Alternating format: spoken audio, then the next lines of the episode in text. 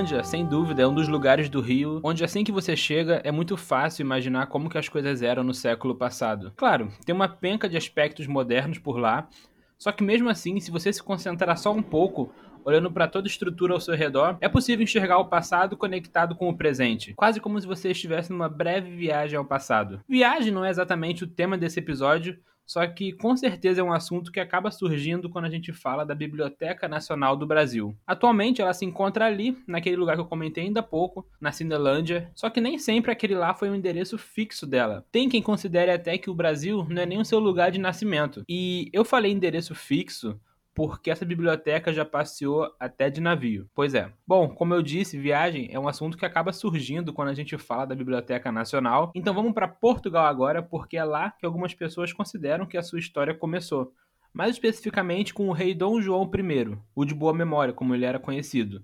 E desde então, a coleção dessa Real Biblioteca foi sendo aumentada pelos monarcas que o sucederam, colecionando inúmeras obras raras, manuscritos e todo tipo de conteúdo produzido que pudesse ser documentado e assim seguiu até o dia 1 de novembro do ano de 1755, quando, numa manhã de domingo, um terremoto atingiu Lisboa, seguido de um tsunami e incêndios em vários pontos da cidade. Estima-se que 30 mil pessoas tenham morrido naquele dia, além de várias estruturas que ruíram, sendo uma delas uma grandiosa construção, o Paço da Ribeira, que ficava no local onde hoje conhecemos como Praça do Comércio. Lugar esse que era a residência da corte portuguesa e ficava localizada também a Livraria Real. Não à toa, o rei da época, Dom José I, ficou conhecido como o Reformador, já que ele, junto do seu secretário de Estado, o conhecido Marquês de Pombal, eles foram os responsáveis por uma enorme reforma no país. Foi esse monarca, inclusive, que decidiu por reconstruir um acervo tão grandioso quanto aquele que foi perdido. Além das obras que foram poupadas pela destruição, novos acervos foram comprados,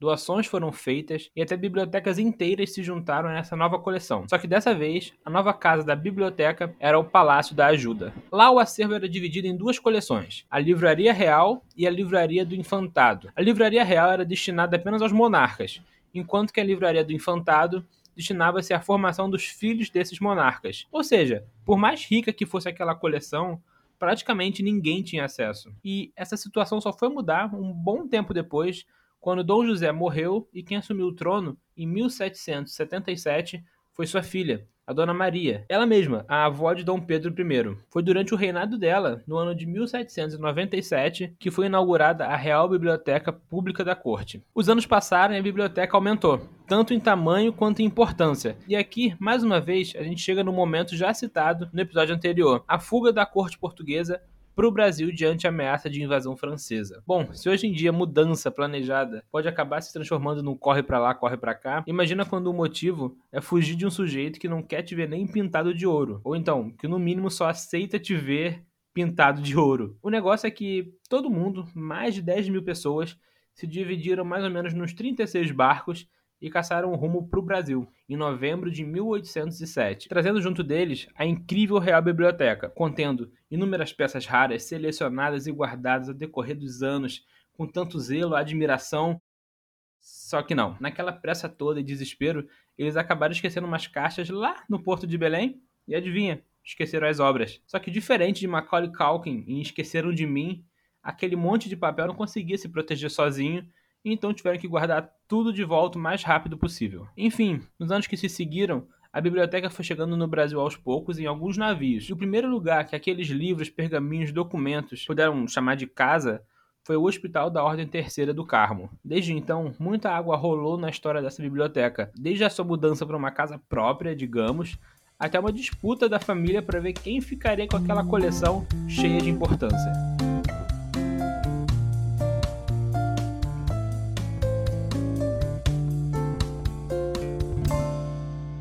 Antes disso, numa época em que a biblioteca ficava lá pela Lapa, onde atualmente fica a Escola de Música da UFRJ, foi lá que uma das figuras mais interessantes da história do nosso país, eu diria, recebeu uma responsabilidade que até então parecia não ser levada tão a sério. Eu estou falando de um cidadão chamado Benjamin Franklin de Ramis Galvão, que em 1870 ficou responsável por dirigir a Biblioteca Nacional e nesse cargo ele ficou durante 12 anos quando então ele passou a ser o professor dos netos de Dom Pedro II. Então, primeiramente eu queria agradecer a presença da professora Ana Paula Sampaio Caldeira, que, além de doutora em História e professora da UFMG, é também autora do livro O Bibliotecário Perfeito, o historiador Ramis Galvão na Biblioteca Nacional. E eu penso que falar da biblioteca hoje em dia, sem falar do Ramis Galvão, é algo que não faz muito sentido, já que são praticamente histórias que se completam. Só que antes da gente falar da trajetória dele na direção da Biblioteca Nacional, é, a minha pergunta é justamente anterior a esse momento. Na sua tese de doutorado, professor, inclusive, é bem interessante que você comenta sobre um certo tipo de relação entre a família do Rames Galvão e o Dom Pedro II. É, enfim, a senhora poderia dar para a gente meio que uma visão geral sobre quem, quem era o Rames Galvão antes dessa, digamos, relação mais íntima com a Biblioteca Nacional? Olá, Luiz Fernando, olá, ouvintes. Antes de tudo, muito obrigada pelo convite a participar deste podcast. Bom, você me pergunta sobre quem era o Ramis antes da entrada dele para a Biblioteca Nacional em 1870. Bom, o Ramis ele é natural de Rio Pardo, no Rio Grande do Sul, e ele nasceu né, nesse, nesse lugar, nessa cidade, em 1846. E como muitas pessoas da sua época, inclusive muitos intelectuais da sua época, ele se deslocou para a corte num determinado momento da vida dele. Ele faz isso ainda muito jovem, aos seis anos, no ano de 1852. Nas minhas pesquisas, eu encontrei poucas informações sobre a família do Ramis Galvão. Eu sei que ele tinha uma avó e ele foi com esta avó para o Rio de Janeiro. É, e as informações que eu consegui colher eram aquelas existentes em alguns dicionários, trabalhos biográficos e mesmo aquelas que o próprio Ramis nos conta a partir das memórias dele, né? Bom, não me parece que ele teve uma família de posses, pelo contrário. Aliás, parece até um pouco curioso, porque ele já na corte estudou no Colégio Pedro II, que era uma instituição voltada para a formação das elites imperiais. Só que essa escola, o Pedro II, ela reservava certas vagas a alunos sem recursos e Ramis foi um dos beneficiados é, dessas vagas. É, lá no Pedro II, ele teve uma formação bastante clássica, por assim dizer, né, baseada no, no, no, estudo de línguas, que, aliás, vale lembrar, sempre foi uma matéria de muito interesse para o Ramis Galvão, ao longo da, da vida dele toda. Ele estudou muito latim, grego, é, mas ele também estudou no Pedro II geometria, história, geografia, música, né, muitos outros conhecimentos que eram ministrados naquela época. Tem uma história que o próprio Ramis nos conta, né, numa, numa memória dele, que diz respeito à entrada, sua entrada no Colégio Pedro II. Ele rememora isso muitos anos depois. Segundo Ramis, a sua avó foi ao Paço de São Cristóvão e lá no Paço de São Cristóvão ela teria sido recebida pelo imperador e pediu, na oportunidade, né, a admissão do neto como aluno gratuito na instituição. Bom, essa é uma história até verossímil, porque a gente sabe que o imperador recebia pessoas no Paço Imperial. Mas é interessante pensar que ele rememora isso muito tempo depois, já na década de 1920, né? ou seja, décadas depois da chegada dele na corte, da entrada no Colégio Pedro II. E a década de 20 é um momento importante, eu diria, na construção também de uma certa memória republicana do ex-imperador. Então, o Rami está ligado a esse processo aí, não à toa que nos anos 20 ele lembra dessa história da sua avó e da relação que ela conseguiu ter ali, muito momentânea com o imperador, mas que rendeu a ele a possibilidade de entrar naquele que era o principal colégio da época, né? Mas voltando à sua pergunta, além de aluno, o Ramis Galvão ele foi também professor de grego e retórica no Colégio Pedro II, isso pelos anos 1869 e 1870. E, na ocasião, ele já era formado em medicina, né? É, e ele formou em medicina em 1868. Aliás, esse foi um elemento que, quando eu comecei a me deparar com a figura do Ramis Galvão nas minhas pesquisas, me chamou muita atenção, né? Como é que pode um médico na Biblioteca Nacional? Bom, para isso, para nós hoje, isso pode parecer um pouco estranho, mas não era naquela época, já que a medicina era, junto com a engenharia, o direito, os caminhos possíveis para se trilhar aí no que a gente chama de um curso superior, né?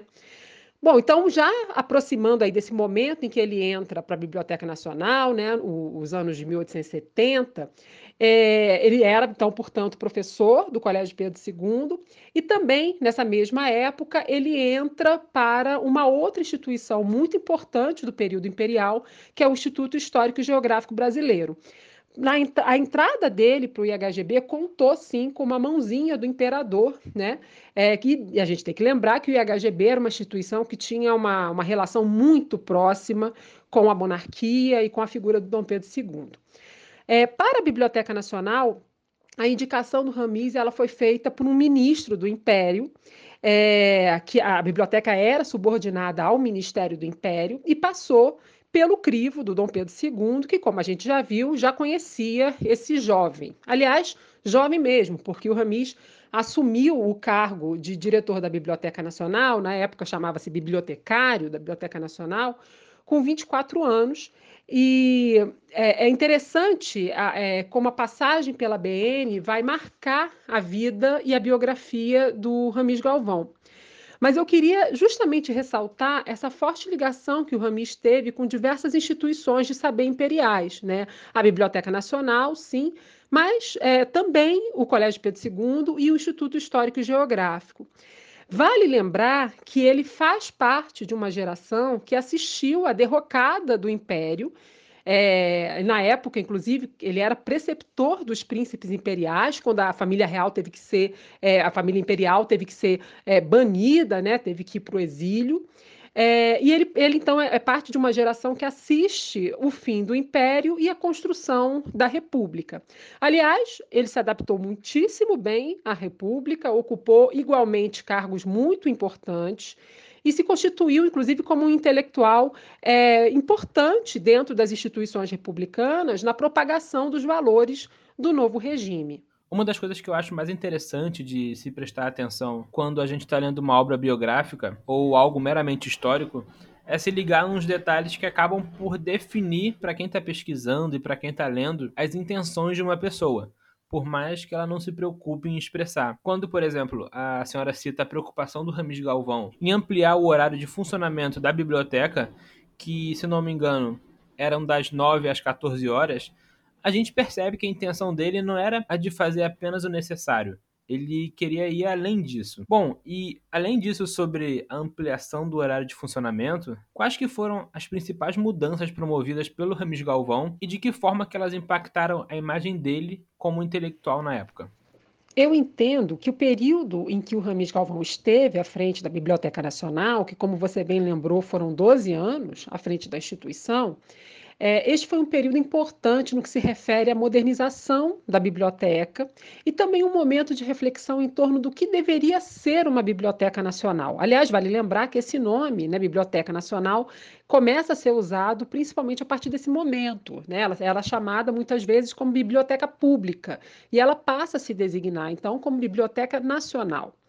Bom, quanto ao primeiro ponto da modernização, eu acho que vale lembrar que é, a Biblioteca Nacional não estava sozinha nisso. As décadas de 1870, 1880 foram momentos importantes no que se refere a uma certa modernização das instituições imperiais.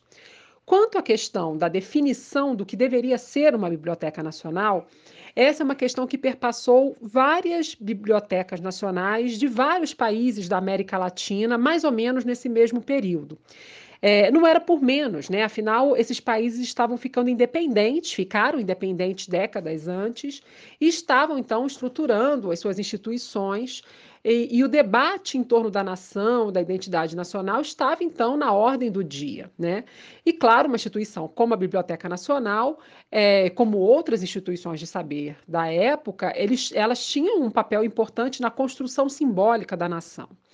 Então, vai se constituindo aí um discurso de que aqueles papéis que estão guardados dentro daquelas bibliotecas, ela, eles constituem uma memória da nação.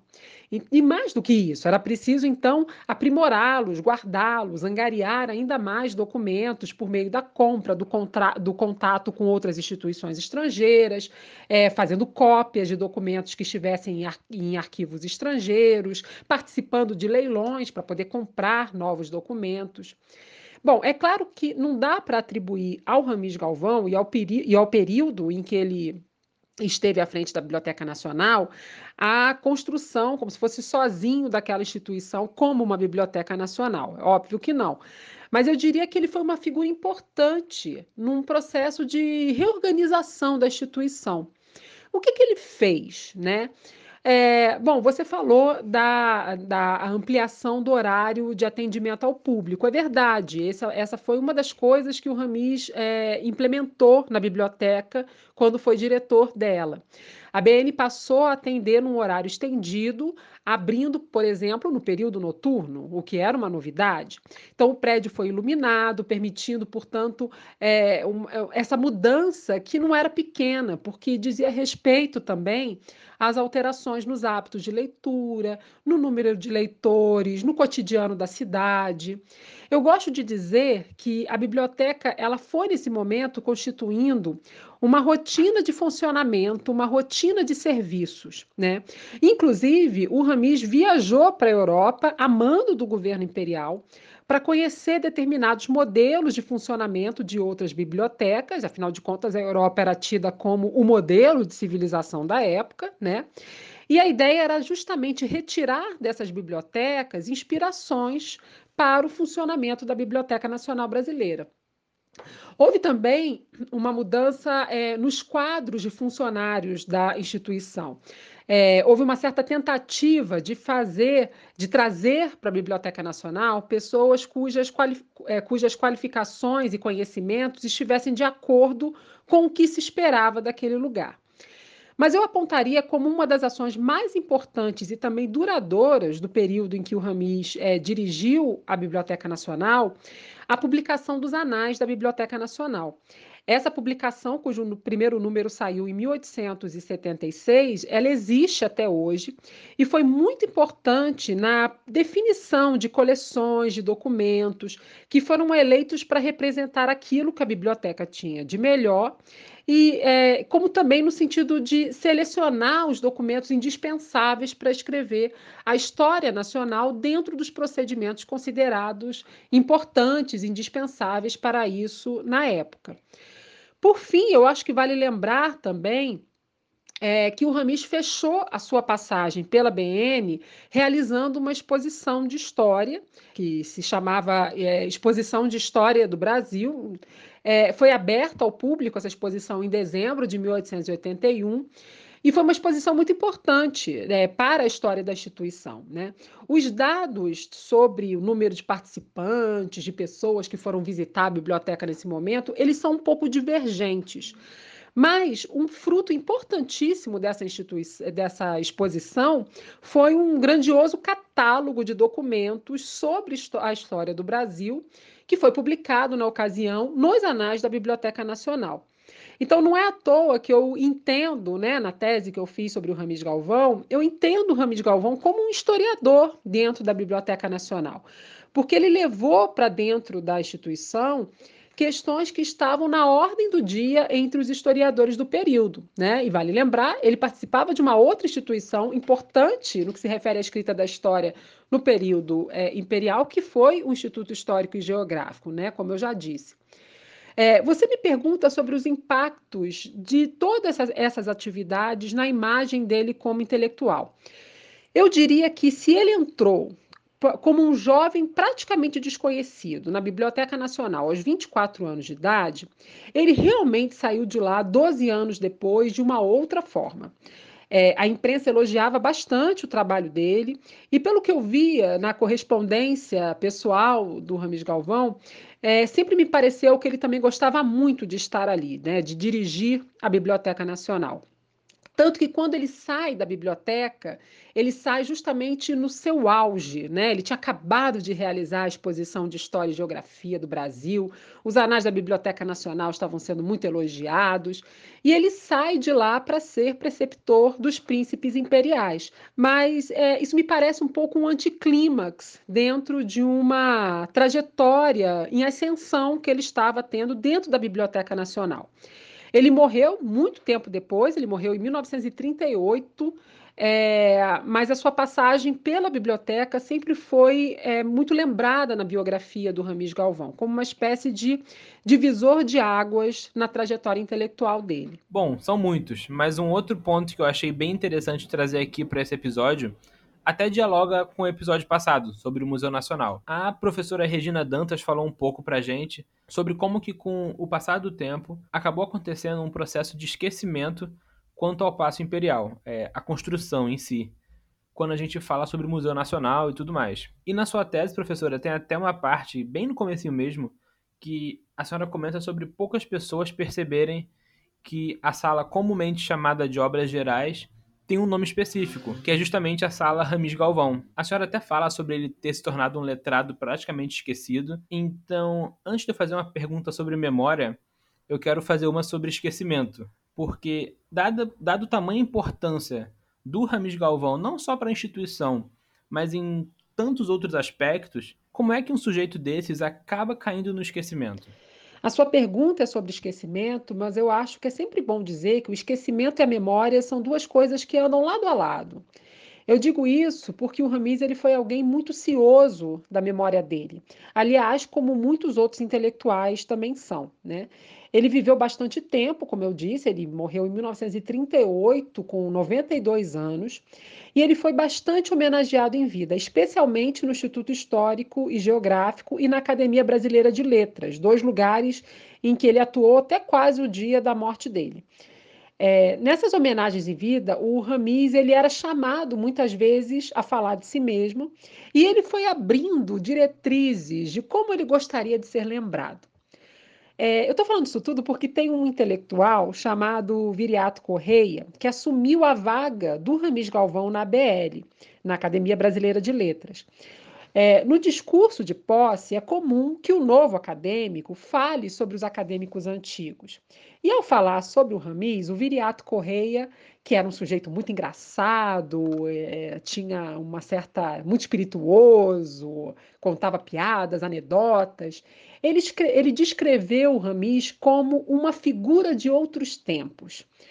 Bom, parece-me que esse olhar do Viriato Correia diz muito de por que o Ramiz acabou sendo um intelectual um tanto esquecido, apesar de ter sido muito atuante em vida, né?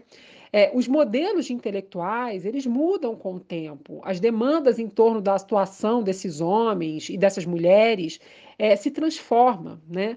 É, aos poucos ele foi sendo visto como ultrapassado dentro do rearranjo dos saberes, das disciplinas, do conhecimento. Mas eu penso que é importante a gente colocar uma questão aí, né? Ele foi esquecido entre quem? Eu digo isso porque ele é uma figura lembrada, por exemplo, entre os bibliotecários. Então, eu acho que vale a pena mencionar que uma figura, às vezes, é, não ocupa um, um, lugar de destaque num determinado campo do conhecimento, mas ocupa em outros. É, então, isso nos ajuda sempre a colocar essa questão quando falamos de um intelectual. Né? Ele é esquecido ou ele é lembrado, mas entre quem? E como eu tinha dito, agora sim eu faço uma pergunta mais sobre memória do que sobre esquecimento. E claro, aqui ainda é possível falar do Ramis Galvão. Só que, além disso, eu acho que pode acabar sendo uma pergunta mais abrangente, talvez. De que forma uma instituição, como a Biblioteca Nacional, atua na formação da memória nacional de um país? Porque isso pode ser só um devaneio meu, só que durante a história eu acho que acervos como o da Biblioteca Nacional e tantos outros, eles ficaram mais tempo restritos a uma classe do que disponíveis ao público. Qual que é a relação que existe entre a biblioteca e a memória nacional? Essa é uma pergunta muito boa e também muito importante. É, há toda uma discussão sobre o papel de uma biblioteca nacional hoje, o que se espera de uma instituição como essa, especialmente diante do desenvolvimento das tecnologias de comunicação e informação. Mas eu gostaria de responder a sua pergunta a partir do lugar que eu ocupo, né, como uma pesquisadora da área de história.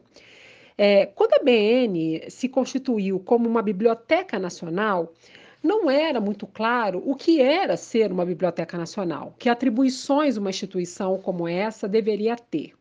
Em outros países, e eu posso citar, por exemplo, aqui o caso da Argentina, havia um debate importante em relação ao público para o qual uma biblioteca nacional deveria se voltar. É, certamente o Ramis acompanhou esse debate e, naquele momento, foi feita uma escolha é, um projeto de biblioteca que entendia que a função de uma biblioteca nacional era servir a um público específico de estudiosos, especialistas, porque para um público mais amplo deveria existir outras bibliotecas. A gente pode até pensar que este era mais um projeto do que efetivamente uma prática, mas enfim, era uma ideia importante na definição do que era a, a função de uma biblioteca nacional. Mas o que eu queria deixar claro ao apontar para isso é a relação que essa instituição manteve com projetos políticos ao longo da trajetória da própria instituição. O momento em que eu estudei, fins do século XIX, eu percebo uma clara relação da Biblioteca Nacional com um projeto político de construção simbólica da nação, a partir da definição de um passado comum, de documentos que foram significados dentro de uma lógica nacional. Ou seja, é, esses documentos passaram a ser entendidos como um patrimônio documental da nação brasileira. Isso foi importante, certamente, para a preservação desses documentos, não há dúvidas, mas vale lembrar que esse acervo ele foi lido dentro de uma chave nacional, de uma identidade única, homogênea e excludente. Aliás, como era excludente também a sociedade brasileira do século XIX e como continuamos ainda sendo uma sociedade excludente. Então, esse projeto de uma identidade nacional, ele deve ser pensado, na minha perspectiva, de maneira histórica e também de forma crítica. Portanto, entender a história da Biblioteca Nacional e a atuação dos seus diretores, é, a gente não faz isso para louvar aquele período ou aquelas pessoas, mas eu acho que é uma forma de entender as bases sobre as quais se construiu a ideia de memória nacional, de patrimônio nacional. É, acho que convém a gente perguntar, né? O que foi eleito como patrimônio nacional? O que, que ficou de fora e, portanto, não foi preservado? É, da mesma forma, que memórias são excluídas quando falamos de uma memória nacional?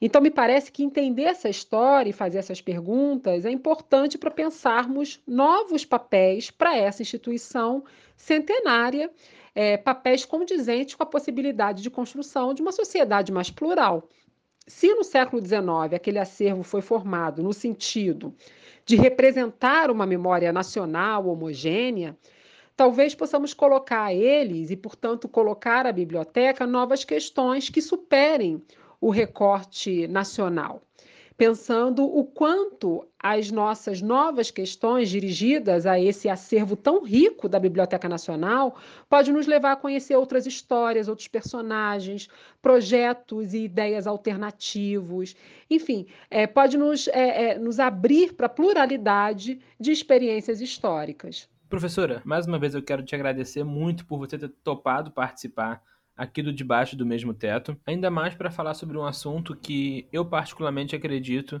que ainda é pouco divulgado. Muito obrigado por dividir com a gente um pouco mais da história de uma pessoa que fez um trabalho tão interessante e muito obrigado pela sua participação. Eu que agradeço o convite que me permitiu revisitar a minha tese de doutorado. E aproveito também para desejar vida longa ao projeto Debaixo do Mesmo Teto.